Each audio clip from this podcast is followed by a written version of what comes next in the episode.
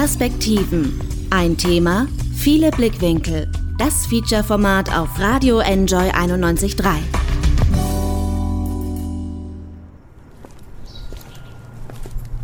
Täglich sind wir unterwegs. In der U-Bahn, mit dem Auto, mit dem Fahrrad, zu Fuß, auf dem Weg durch die große Stadt. Wir laufen, wir gehen, wir fahren, wir schlendern, wir sitzen und stehen und wir sind dabei nie allein. Um uns herum existiert eine Welt der Zeichen. Gebäude, Piktogramme, Inschriften, Denkmäler, Schilder, Schriftzüge. Sie alle wurden einmal gestaltet, um gesehen zu werden. Die Stadt drückt sich aus mit den Zeichen im öffentlichen Raum. Immer haben sie einen Hintergrund und immer haben sie auch einen Zweck. Sie sollen uns verbinden, sie sollen uns lehren, sie kommunizieren mit uns, sie wollen uns beherrschen, meinen manche. Was sagen die visuellen Elemente unserer Stadt zu uns? Wer spricht da? Was erzählen sie uns über die Geschichte und die Gegenwart? Was hören wir und was wollen wir nicht mehr hören? Die Stadt und ihre Zeichen. Ein Feature von Anna Moore.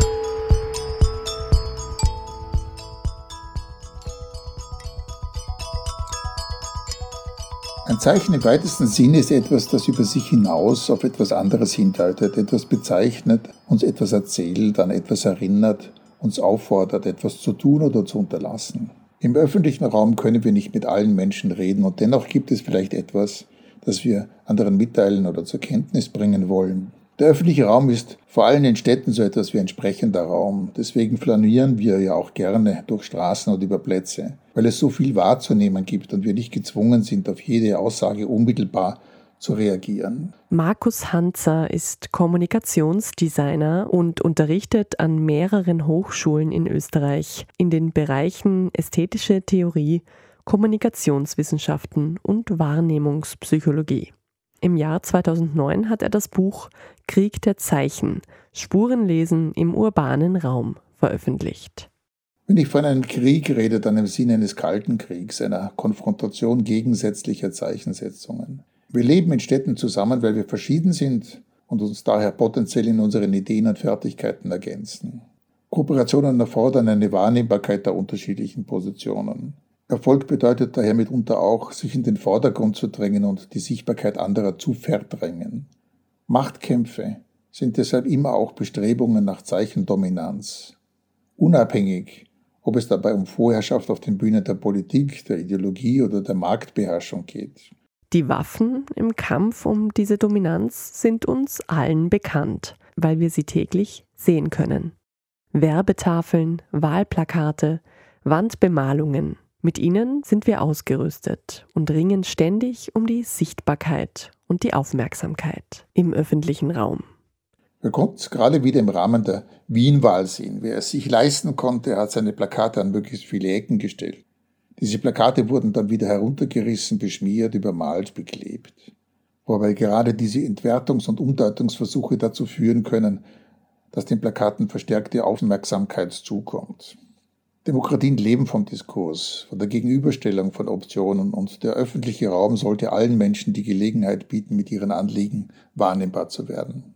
Die Institutionen, die über die meisten Ressourcen verfügen, sind im Krieg der Zeichen, den Markus Hanzer benennt, natürlich klar im Vorteil. Staat, Kirche, Konzerne.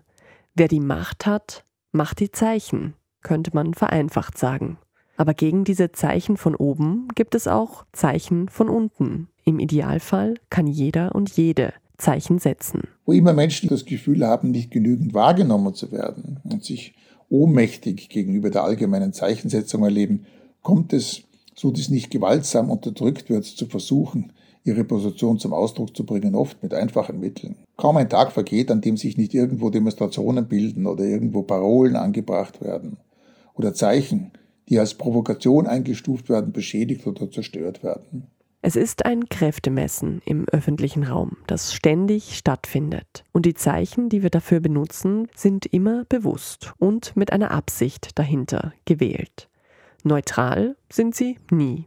Wie wir sie lesen, kommt aber auch auf uns selbst an und auf unsere direkte soziale Umgebung. Wenn wir etwas wahrnehmen und vermuten, jemand hätte es bewusst gestaltet, dann können wir versuchen, diese Eindrücke zu interpretieren. Es liegt also wesentlich an uns selbst, worin wir ein für uns bedeutsames Zeichen zu erkennen glauben. Ein Zeichen selbst entfaltet ja seine Bedeutung immer erst in seiner jeweiligen Interpretation. Wir können natürlich versuchen, Zeichen zu ignorieren. Je nachdem, wie aufdringlich sie einen Raum dominieren, wird uns dies besser oder schlechter gelingen. Menschen sind soziale Wesen und deshalb immer auf die Akzeptanz von irgendeiner Form von Gemeinschaften angewiesen. Es ist deshalb nicht nur eine Frage, in welcher Beziehung ich mich selbst zu einem Zeichen erlebe, sondern immer auch, welche Vermutung ich habe, welche Bedeutung bestimmte Zeichen in meinem Umfeld besitzen. Wenn ich zum Beispiel in den USA an einem Ort wohne, wo in jedem Vorgarten eine Donald Trump-Fahne weht, dann erfordert es Mut, eine Joe Biden-Fahne zu hissen. Die Macht der Zeichen ist nicht zwingend, aber durchaus drängend. Wenn wir zum Beispiel erleben, dass viele keinen Mund-Nasenschutz tragen, dann helfen auch die Hinweise wenig, um die Regeln durchzusetzen. Wem die Macht über die Zeichen zukommt, der bestimmt die Handlungsoptionen und Handlungsspielräume der Menschen. Auch das schreibt Markus Hanzer in seinem Buch. Wie sollen wir uns verhalten? Wie dürfen wir uns verhalten? Das sind Fragen, die uns gerade jetzt in Zeiten einer Pandemie besonders beschäftigen. Kommuniziert werden sie mit Verbots- und Gebots Zeichen im öffentlichen Raum. Aber reicht das, damit wir wirklich wissen, was zu tun ist? Wie stark sind solche Zeichen? Wir erleben derzeit gerade eine kontroverse Diskussion darüber, welche Handlungsoptionen und Handlungsspielräume angesichts einer Pandemie sinnvoll und notwendig sind. Überall wurden Hinweise angebracht, welche Regeln zu beachten sind. Ob die Menschen diesen Vorschriften folgen, hängt nun davon ab, wie verständlich diese Einschränkungen wahrgenommen werden. Einschränkungen werden meist nur dann akzeptiert, wenn sich durch Handlungsverzicht überzeugende Bedrohungen vermeiden lassen. Manche reagieren jedoch erst, wenn für sie selbst empfindliche Strafen drohen. Wir sehen an diesem Beispiel, dass die Wirkungsmacht eines Zeichens nicht ausschließlich auf dessen formaler Ausgestaltung beruht, sondern Zeichen immer erst aus konkreten Kontexten und Zusammenhängen ihre Wirkung entfalten. Im Fall der Pandemie haben zum Beispiel Medien einen erheblichen Einfluss darauf, welche Macht Zeichen zukommt. Sie verstärken oder relativieren mittels ihrer Informationspolitik die Akzeptanz und Einordnung von Fakten. Zeichen sagen uns, was wir tun sollen und was nicht. Sie können unser Verhalten zueinander regeln. Aber welchen Einfluss haben die Zeichen, die in der Öffentlichkeit sichtbar sind, darauf, wie wir denken, ganz privat und für uns selbst? Können sie unsere Einstellung zu Dingen ändern? Die gleichgeschlechtlichen Ampelpärchen in Wien Bringen sie mehr Toleranz in die Köpfe derer, die Vorurteile haben und machen uns Werbungen mit viel nackter Frauenhaut zu Sexisten? Selbstverständlich macht es einen erheblichen Unterschied, wie differenziert Menschen auf einer symbolischen und kontextuellen Ebene dargestellt werden. Wer hat die Chance, ernst und respektvoll dargestellt zu werden und wer wird diffamiert, verhöhnt, angegriffen und lächerlich gemacht? Bekanntes Beispiel ist der Antisemitismus im Nationalsozialismus. Aber auch heute noch sind überall von zarten Andeutungen bis zu eindeutigen Erniedrigungen entsprechend vielfältigste Zeichensetzungen zu finden. Es sind oft gerade die subtilen Entwertungen, zum Beispiel gegenüber Frauen, die auf Dauer gewaltige Auswirkungen zeitigen. Insofern kann eine veränderte Darstellung zumindest darauf hinweisen, dass etwas auch anders gesehen werden kann und so Vorurteile auf die Probe stellen. Es wirkt fast ein bisschen zynisch, das gerade jetzt zu sagen, wo wir alle angehalten sind, so gut es geht, öffentliche Räume zu meiden. Aber im Großen und Ganzen nimmt die gemeinsame Nutzung des öffentlichen Raums in Städten wie Wien eher zu. Unsere Wohnräume im urbanen Gebiet werden enger und teurer. Und so lassen wir uns vielleicht auf eine Art Handel ein. Weniger privater Raum, dafür besser ausgestalteter und angebotsreicher öffentlicher Raum. Und somit wird auch der Aushandlungsprozess, der Konflikt um die Dominanz und Bedeutung der Zeichen in diesem öffentlichen Raum intensiver. Im nächsten Teil schauen wir uns einen dieser Konflikte in Wien genau an. This is a Wiener. Das ist Schmäh, Schmäh, Am Wiener Stubenring. Die überlebensgroße Gestalt aus Bronze ist überzogen von der grünlichen Patinaschicht, die die Jahrzehnte auf ihr abgelegt haben. Auf den ersten Blick sieht sie aus wie jede andere Statue. Irgendwann mal war sie dazu gedacht, erhaben und eindrucksvoll dazustehen. Aber irgendwie ist diese Erhabenheit auch ein bisschen untergegangen mit den Jahren. Die Wiener und Wienerinnen gehen täglich an Denkmälern wie diesem vorbei und bemerken sie bewusst gar nicht mehr, übersehen sie einfach. Und doch ist diese Statue anders als die meisten anderen Denkmäler in der Stadt. Das Denkmal von Karl Lueger ist nicht nur ein Stein, es ist vor allem ein Stein des Anstoßes. Und das ist aktuell eigentlich nicht zu übersehen. Hallo. Hi, servus. Hi. Ich treffe mich direkt ja, vor der umstrittenen Statue mit Ilja Babkin. Er ist Mitglied im Vorstand der jüdischen österreichischen Hochschülerinnenschaft. Ilja, wir sitzen hier am Lueger Platz am Stubenring vor einem Denkmal. Was siehst du hier? Also ich sehe hier die äh, Karl Lueger Statue, die eben äh, beschmiert ist oder bemalt ist mit äh, Graffitis, mit Aufschriften, wo drauf steht Schande. Ja, und ich finde, dass das als äh, Übergangslösung schon mal gar nicht mal so schlecht ist. Du sprichst von einer Übergangslösung, aber eben Übergangslösung ist nicht das Endprodukt. Was sollte denn letzten Endes hier stehen, deiner Meinung nach? Meiner Meinung nach und äh, der Meinung der jüdischen österreichischen Hochschülerinnen nach ähm, möchten wir, dass, dass diese Statue entfernt wird tatsächlich entfernt und nicht äh, umgestaltet. Sagen wir so, das ist äh, unser Ziel. Wenn man sich später einigen kann auf eine andere Art und Weise, die, die eigentliche Person Karl Lueger hervorzubringen, wäre das eine Kompromissmöglichkeit. Aber wir halten es doch für das Beste, wenn die Statue einfach wegkommt. Karl Lueger war Wiener Bürgermeister Ende des 19. Jahrhunderts bis 1910. Er gilt als Modernisierer von der Infrastruktur und von der Verwaltung in Wien. Einige sagen, er hat dazu beigetragen, dass Wien eine Metropole wurde und er war ausgesprochen antisemitisch und nationalistisch eingestellt. Hat mit dieser Einstellung auch das Gedankengut von Adolf Hitler mitgeprägt und all das steht so oder ähnlich auch auf dieser Tafel neben dem Denkmal. Die, auf die schauen wir beide gerade, weil wir sitzen dahinter. Wieso reicht es nicht, dass diese Tafel daneben steht? Diese Tafel habe ich äh, das allererste Mal bemerkt, als man mir gesagt hat, dass diese Tafel existiert. Und das dann habe ich hingeschaut und habe bemerkt, tatsächlich eine kleine Tafel hinter der, der Statue, wie du richtig sagst. Und das ist einfach wirklich nicht das, was das Augenmerk der Leute erfasst, sondern sie sehen diesen großen Mann, der über unsere Köpfe wacht und thront und irgendwas ausstrahlen möchte. Und ich glaube, dass äh, diese Warntafel einfach nicht das ist, was die Leute als erstes sehen. Würdet ihr euch damit zufrieden geben, wenn diese Tafel größer und prominenter platziert wäre oder wäre das auch zu wenig?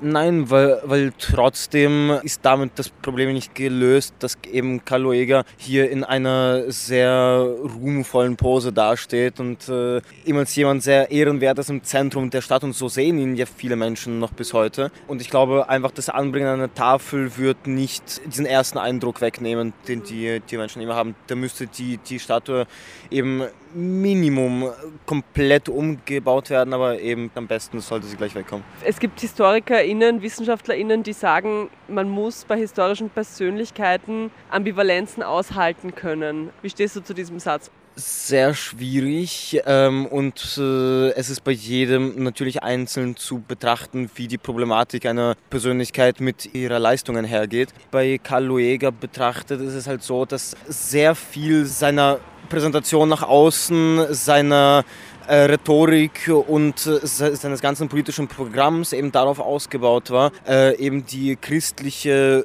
österreichische Anführungszeichen Bevölkerung zu trennen, die starken, harten Arbeiter abzutrennen von diesem gefährlichen Finanzjudentum. Das hat eben zu einer Spannung und einer Spaltung der gesamten Gesellschaft geführt und hat eben auch ganz viel diese antijüdische Atmosphäre äh, gesät, die eben vor dem Zweiten Weltkrieg da war. Und ich finde, das ist ein sehr, sehr starkes Problem und das ist auch nicht damit aufzuwiegen, dass er bestimmte Sachen auch gut gemacht hat. Denn viele höchst problematische Persönlichkeiten haben in Anführungsstrichen auch gute Sachen gemacht. Ich möchte es auf keinen Fall vergleichen, aber ich meine, viele Leute sagen auch, ja, Hitler hat ja auch die Autobahn gewonnen, ist super, aber natürlich kein Vergleich, aber ja.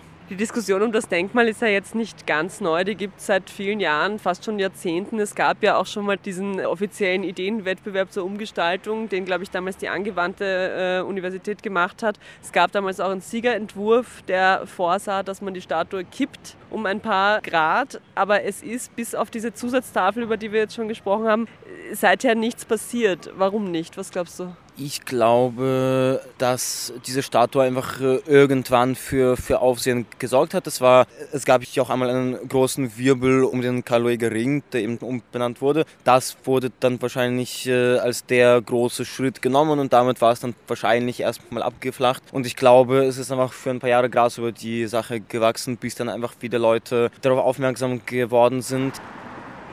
Das Denkmal für Karl Lueger steht seit dem Jahr 1926 an der Wiener Ringstraße. Es befindet sich im Besitz der Stadt Wien. Im Juni begießen Unbekannte den Sockel zunächst mit greller rosaroter Farbe. Seit Mitte Juli findet sich außerdem das Wort Schande siebenmal in roter und gelber Farbe auf dem Stein.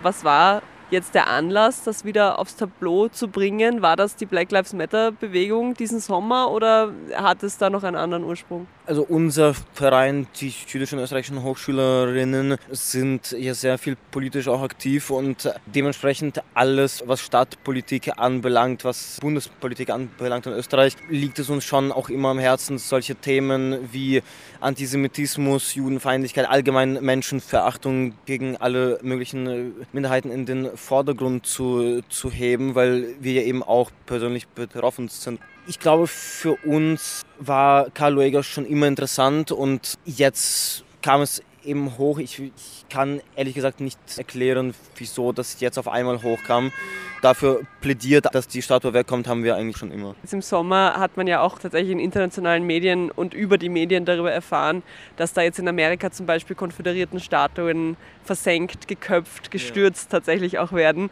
Wäre es euch recht gewesen, wenn man das mit dieser, also wenn man die Statue, wenn irgendwer sich getraut hätte, diese Statue einfach umzuschmeißen?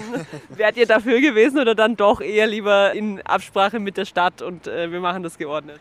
Ich muss jetzt äh, natürlich für einen äh, Verein sprechen, ja.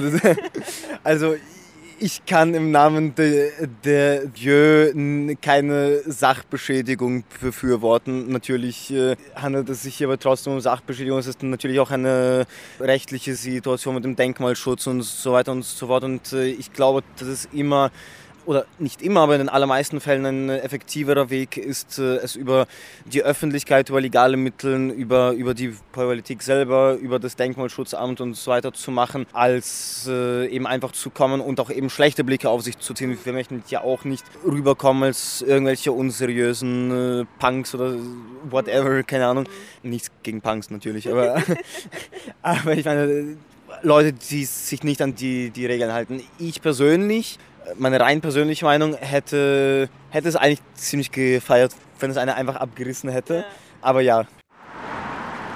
Anfang Oktober gibt es eine weitere Intervention am Lueger-Denkmal. Eine Gruppe rund um den Künstler Eduard Freudmann versammelt sich ab dem 5. Oktober zur sogenannten Schandwache. Weitere VertreterInnen der Kunst- und Kulturszene und andere Organisationen, darunter auch die jüdische österreichische Hochschülerinnenschaft, gesellen sich dazu. Ziel der Aktion ist es, die Reinigung des Denkmals zu verhindern, die bis zum 9. Oktober, dem Freitag vor der Wienwahl, passieren soll. Vor dem Bauzaun, den die Stadt um den Sockel herum aufgestellt hat, halten die Aktivistinnen ihre Wache. Die Buchstaben eines der Schande-Schriftzüge werden mit Beton verstärkt und vergoldet. Schon am Nachmittag des 5. Oktober erscheinen Vertreterinnen der rechtsextremen identitären Bewegung zu einer spontanen Gegenaktion und entfernen die Betonschrift wieder vom Sockel zumindest so weit seid ihr gegangen, dass ihr die Mahnwache oder diese Schandwache gemacht habt, damit die Graffitis nicht abgewaschen werden. Also das heißt, ihr habt zwar nicht den Vandalismus betrieben, aber ihr habt euch zumindest dafür stark gemacht, dass er nicht weggemacht wird. Das stimmt. Und ja, es war Sachbeschädigung, aber jetzt, wo sie da ist, ist es doch äh, ein wichtiges Thema zu behandeln und wir möchten nicht, dass es wieder im Sand versinkt und, äh, und sich wieder jahrelang niemand darum kümmert. Aus dem Grund fanden wir es auch wichtig, diese Graffitis zu beschützen, solange diese Statue eben noch da ist. Diese Schandwache war natürlich auch ein sehr symbolischer Akt, dass wir auch äh, eben einfach Aufsätze in den Regen wollten und das haben wir auch geschafft. Es kamen sehr, sehr viele Leute her, konnten sich erstens selber eine Meinung bilden. Für mich interessant war auch zu sehen, den Durchschnitt äh, der Meinungen der Menschen zu sehen. Also von äh, Mittelfinger aus dem Auto halten und Schimpfwörter zurufen äh, bis äh, Herr macht das super, bleibt hier und sehr, sehr stark. Haben wir sehr, sehr viel gehört und ich glaube, wir haben es auch geschafft. Es kamen die Radios, es kamen die Medien. Ich glaube, wir konnten viele Leute erreichen. Aber natürlich ist es schwierig, andauernd Menschen hier zu haben, die das bewachen. Aber es war ein sehr starker symbolischer Akt und ich glaube, es wurde das erreicht, was erreicht werden sollte fürs Erste. Denkmäler sind ja immer ein Zeichen für etwas und ein Symbol für etwas und auch darüber hinausgehend, was sie jetzt eigentlich darstellen, sind sie ja Symbol für etwas. Ist deiner Meinung nach das Lueger-Denkmal ein Symbol für einen tief verwurzelten Antisemitismus in der österreichischen Gesellschaft oder ist es ein Symbol für einfach schlampige Erinnerungskultur, dass es immer noch steht? Ich glaube, es ist tatsächlich ein Symbol von äh, schlampiger oder lückenhafter Erinnerungskultur. Ich sage mal lückenhaft, weil eben diese Pose, in der er steht und dieser Platz, und der, der da steht, einfach alles andere ausdrückt, als eben seine negative Seite zeigt, als den starken Wiener Bürgermeister, als den, der so viel getan hat, der Wien zu, zu der tollen Stadt gemacht hat, die sie ist aber sie zeigt halt einfach wirklich null, einfach überhaupt nicht seine dunklen Seiten, die ihm auch sehr viel ausmachen. Aus dem Grund, äh, diese Statue in ihrer jetzigen Form ist äh, auf jeden Fall kein Symbol für die Auseinandersetzung mit Antisemitismus. Wir haben jetzt schon gesprochen über die Schandwache, die war Anfang Oktober. Mittlerweile, wir sitzen jetzt hier, es ist von einem Bauzaun keine Spur, aber es ist auch niemand mehr da, der es bewacht. Es ist jetzt einfach so, wie es ist. Was ist jetzt der aktuelle Stand eigentlich? Naja, wir haben laufend äh, Arbeiten in diese Richtung. Das heißt, äh, wir treffen treffen uns auch demnächst mit unterschiedlichen äh, Leuten aus den Parteien, aus der Politik, mit, mit, Leuten, die dafür zuständig sind. Also es ist noch sehr viel im Hintergrund im Gange. Die Sache ist noch lange nicht abgehakt und die, die eigentliche Hintergrundarbeit äh, ist die, die jetzt noch gemacht wird. Wir machen alles dafür, was wir können und äh, wir hoffen sehr, sehr stark, dass wir damit auch auf offene Ohren stoßen. Die Wienwahl ist geschlagen. Der Bauzaun um das Lueger-Denkmal herum ist verschwunden. Die Schandwache ist beendet. Das Wort Schande ist weiterhin deutlich zu sehen. Was passiert als nächstes? Ein Anruf im Bundesdenkmalamt bei Wolfgang Salcher, dem stellvertretenden Landeskonservator für Wien. Wir beschäftigen uns ja schon lange mit dem Thema. Zum Beispiel haben wir im Jahr 2006 äh, gemeinsam im Architekturzentrum Wien schon eine Tagung veranstaltet, die sich genau um dieses Thema gedreht hat. Das Tagungsthema war Erbe verweigert. Dieses Thema ist natürlich jetzt nicht neu, auch international natürlich nicht neu. Wir verfolgen die österreichischen und internationalen Diskussionen, Projekte, Ansätze, wie geht man damit um? Eigentlich kann man es in drei Positionen zusammenfassen, die es eben gibt international. Das reicht eben von der Bewahrung bis zur Entfernung, Translozierung, äh, Verschiebung und so weiter auf der anderen Seite. Und dazwischen ist halt dieser große, große Raum, der Kontextualisierung, wo man Gedenktafeln mit einem historischen Kontext anbringt. Also im Englischen spricht man von sogenannten Historical Markern, also so Kontextualisierungsmarkern, wo man eben die Geschichte hinzufügt, die fehlt. Beim Lueger-Denkmal hat es ja sowas schon einmal eine Kontextualisierung gegeben. Da hat das Bundesdenkmalamt eben im, im Jahre 2012 auf Antrag der Denkmaleigentümerin eben solche Erläuterungstafeln in deutscher und englischer Sprache genehmigt. Und wir versuchen da uns auch auf dem Laufenden zu halten, was jetzt so die, die gesellschaftliche Diskussion ist. Das Bundesdenkmalamt ist ja jetzt da nicht die moralische Institution. Wir können Beiträge liefern, wir können geschichtliche, historische Hintergründe und Inputs liefern, aber äh, von unserer Seite her ist es natürlich wichtig, dass es auf einer breiten Basis diskutiert wird. Die aktuellen Schande-Schriftzüge befinden sich seit Juli auf dem Sockel des Lueger-Denkmals und sind dort immer noch gut zu sehen. Müsste das Bundesdenkmalamt nicht längst zur Reinigung ausgerückt sein? Naja, für die Instandsetzung ist die Eigentümerin äh, zuständig. Aber natürlich, wir sind jetzt sogar dabei, das, das zu prüfen. Im Normalfall wird es sehr rasch äh, behoben. Wir haben zum Beispiel von Rachel Whitered äh, dieses tolle Denkmal am Judenplatz. Da gibt es leider immer wieder so rechtsradikale Beschmierungen. Da kommt dann immer ein Restaurator oder wird von der Stadt Wien ein Restaurator beauftragt, der das dann wieder ähm, entfernt. In dem Fall ist es natürlich eine komplexere Sache und da sind wir jetzt gerade beim Prüfen dabei. Ja. Geprüft werden muss alles, was an einem denkmalgeschützten Gebäude, einem Ort oder eben einer Statue verändert werden soll. Das Bundesdenkmalamt reagiert, wenn ein Antrag von der Eigentümerin, in dem Fall der Stadt Wien, gestellt wird. Wenn die Veränderungsanträge vorbringen, werden die im normalen Veränderungsverfahren von uns geprüft. Und wenn es triftige Gründe gibt, die in der Abwägung äh, gegenüber der Unversehrtheit, Erhaltung des Denkmals äh, positiv zu bewerten sind, dann wird es genehmigt. Ja. Bei Personendenkmalen äh, ist ja ganz nachvollziehbar, wenn die wissenschaftliche Fachwelt äh, und auch der gesellschaftliche Diskurs zum Ergebnis kommt, so ein Denkmal ist unkommentiert oder so nicht mehr tragbar. Das ist ja passiert äh, damals, wie die Mauer gefallen ist, in der ehemaligen Sowjetunion mit den äh, Stalin- und Lenin-Denkmälern. Die sind dann natürlich entfernt worden. Oder man wird jetzt auch hoffentlich nirgends mehr eine Hitler-Statue finden oder sowas. Das ist natürlich logisch und wenn diese Gründe vorhanden sind, ist es im Prüfverfahren genehmigungsfähig, so wie man diese Kontextualisierungstafeln 2012 beim Luega auch schon einmal genehmigt hat. Sollte die Stadt sich schließlich entscheiden, den Forderungen der JÖH und anderer nachzugeben und das Denkmal zu entfernen, was passiert damit? Ein Beispiel für den Umgang mit Denkmälern, die einst in der Mitte der Stadt standen, findet sich in Budapest. Dort gibt es den sogenannten Memento Park, in dem man alte sozialistische Denkmäler immer noch sehen kann, in einem Areal am Rand der Stadt. Sowas gibt es in Österreich nicht. Äh, wir haben das ehrlich gesagt auch nicht so oft. Es könnte sein, dass so belastete Objekte mit der schwierigen Vergangenheit vielleicht im Depot von verschiedenen Museen dann äh, lagern. Aber ansonsten so ein, so ein äh, Giftdepot äh, haben wir nicht. Noch bleibt die Zukunft und das Schicksal der Luega-Statue ungewiss. Sie bleibt ein Politikum. Und so heißt es auch aus dem Büro der Wiener Kulturstadträtin Veronika Kaup-Hasler.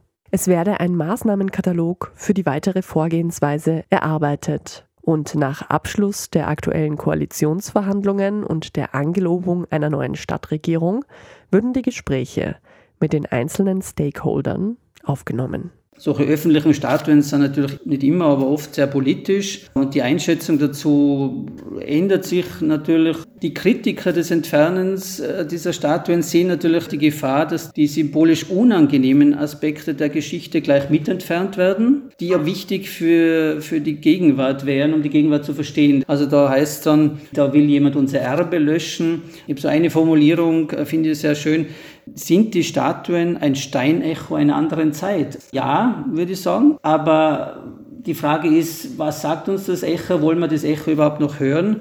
Und diese Debatte über Politik der Erinnerung, das ist eben eine wichtige Debatte. Da stellt sich halt dann die Frage, wie informiert die Vergangenheit uns heute in der Gegenwart? Welche ähm, Herausforderungen sehen wir in der Geschichte? Und wie diskutieren wir und wie, wie konfrontieren wir uns selber? Links am Korso stand ein Torso, blickte kopflos vor sich hin. Den Leuten Sehen beibringen. Es gibt so viel zu entdecken, da muss man einfach hinschauen. Tom Koch jagt Geister. Sein Revier sind dabei die Fassaden und die Mauern der Stadt. Auf ihnen sucht und findet er Buchstaben aus der Vergangenheit. Er nennt sie Ghost Letter. Die Ghost Letter sind die Abdrücke, die bleiben, wenn dreidimensionale Beschriftungen, Geschäftsbeschriftungen demontiert werden. Und die bleiben erstaunlich lange auch teilweise. Wir haben welche gefunden, die durchaus 30 Jahre schon an den Wänden waren, obwohl sie ja ständig von Übermalung bedroht sind. Als die Punks des Stadtbilds bezeichnet Tom Koch die Buchstaben. Eigentlich sollten sie nicht da sein, aber sie halten sich hartnäckig. Abdrücke von früher, Spuren der Geschichte. Sie erzählen dem Grafiker und Typografie-Experten, was die Menschen früher sahen, wenn sie um sich schauten. Wenn man sich für Typografie interessiert, dann landet man früher oder später natürlich bei den Originalen der Schriften, die wir heute am Computer verwenden. Die wurden ja irgendwann mal gezeichnet. Also viele, die uns ganz geläufig sind, sind ein paar hundert Jahre alt. Und äh, kommt dann auch natürlich weiter zu dem, was uns in der Stadt umgibt. Und da waren sehr viele Dinge bis in die späten 80er, 90er Jahre ja noch von Hand gezeichnet. Manchmal spürt er auch den Geschichten nach, die sich hinter den Schriftzügen verbergen. So etwa bei einem Ghostletter-Schriftzug am Brunnenmarkt in Otterkring. Vor Jahren entdeckte Tom Koch dort das verblassende Wort Sauerkraut an einer Hausecke. Ecke Brunnenmarkt Gaulacher Gasse, also zweimal Sauerkraut auf beiden äh, Ladenfronten, winziger Laden.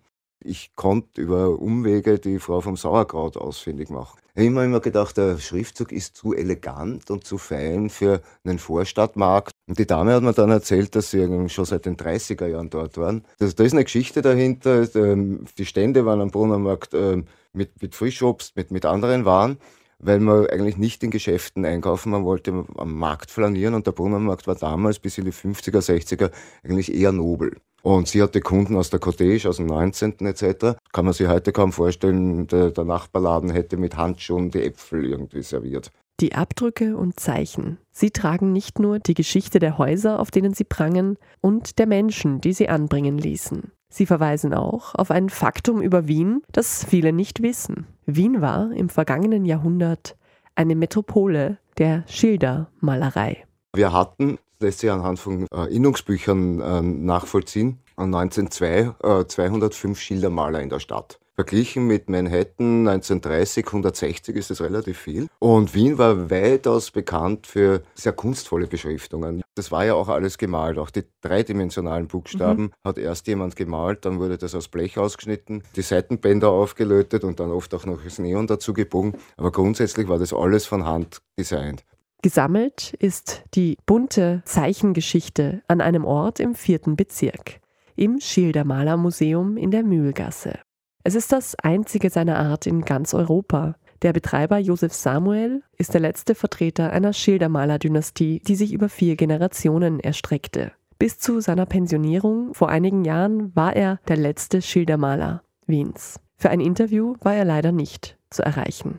Die haben als, als eine der einzigen wirklich alles dokumentiert und haben eine ganz stattliche Sammlung an, an Arbeiten, aber auch Werkbüchern und, und so Vorlagebüchern, also so Vorlagen. Die ältesten Dinge datieren so 1870 zurück.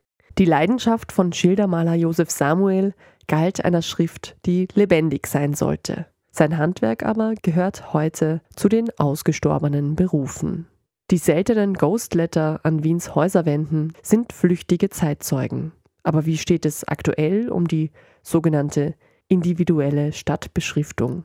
Wird die Tradition der Schildermaler-Metropole bis heute geehrt? Ich habe ein bisschen das Gefühl, dass heute äh, Ladenkonzepte für ein paar Jahre angelegt werden und in der Recherche mit den Besitzern dieser ehemaligen Beschriftungen oder dieser Ghostletter Locations kommt man schon drauf, dass die das durchaus in der dritten, vierten Generation, also 100 Jahre, waren da eher die Norm als die Ausnahme. Und das waren auch damals relative Investments, also 20.000 Schilling in den 60ern war Geld. Ich glaube, das gibt man heute kaum mehr aus. Man hat ja heute auch andere Ausgaben wie eine Website, das hatte man damals nicht. Also, was aber letztendlich schade ist, weil die Website sehe ich nicht am Weg zur Arbeit.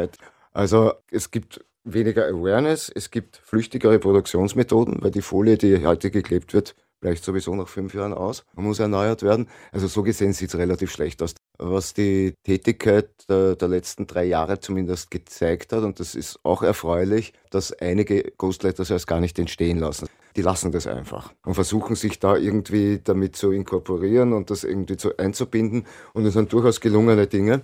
Ist natürlich die Idealvariante, wenn diese Schilder noch, noch eine, eine Zweit- oder Drittnutzung erfahren, in ein neues Portal irgendwie integriert werden und man lässt sie auf der Straße.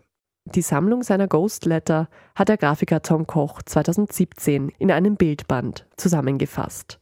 Ghostletters Vienna, Spuren urbaner Individualität. Eine Ghostletter-Community gibt es mittlerweile auch in den sozialen Medien. Und so finden die Schriftzeichen, die langsam aber sicher aus der Stadt verblassen, immerhin im virtuellen Raum. Eine Verewigung. Du sagtest, wir verlieren die stärksten und schönsten Söhne der Stadt. Es leuchten Buchstaben über der Stadt. Es leuchten Buchstaben. Das war Die Stadt und ihre Zeichen. Ein Feature von Anna Moore mit Markus Hanzer, Ilja Babkin, Wolfgang Salcher, Peter Audengruber, Tom Koch. Musik von Blockparty, Hildegard Knef, Kreimel und Samurai, Tomte. Wir sind Helden. Ab sofort auch zum Nachhören im Netz auf der Website wien.enjoyradio.at und auf allen guten Podcast-Kanälen. Komm mal ans Fenster, komm her zu mir. Siehst du da drüben, gleich dahinterm Wellblechzaun? Da drüben auf dem Platz vor Aldi haben sie unser Abbild im Stein. Perspektiven, das Feature-Format. Jeden Dienstag um 9 und um 17 Uhr auf Radio Enjoy 91.3.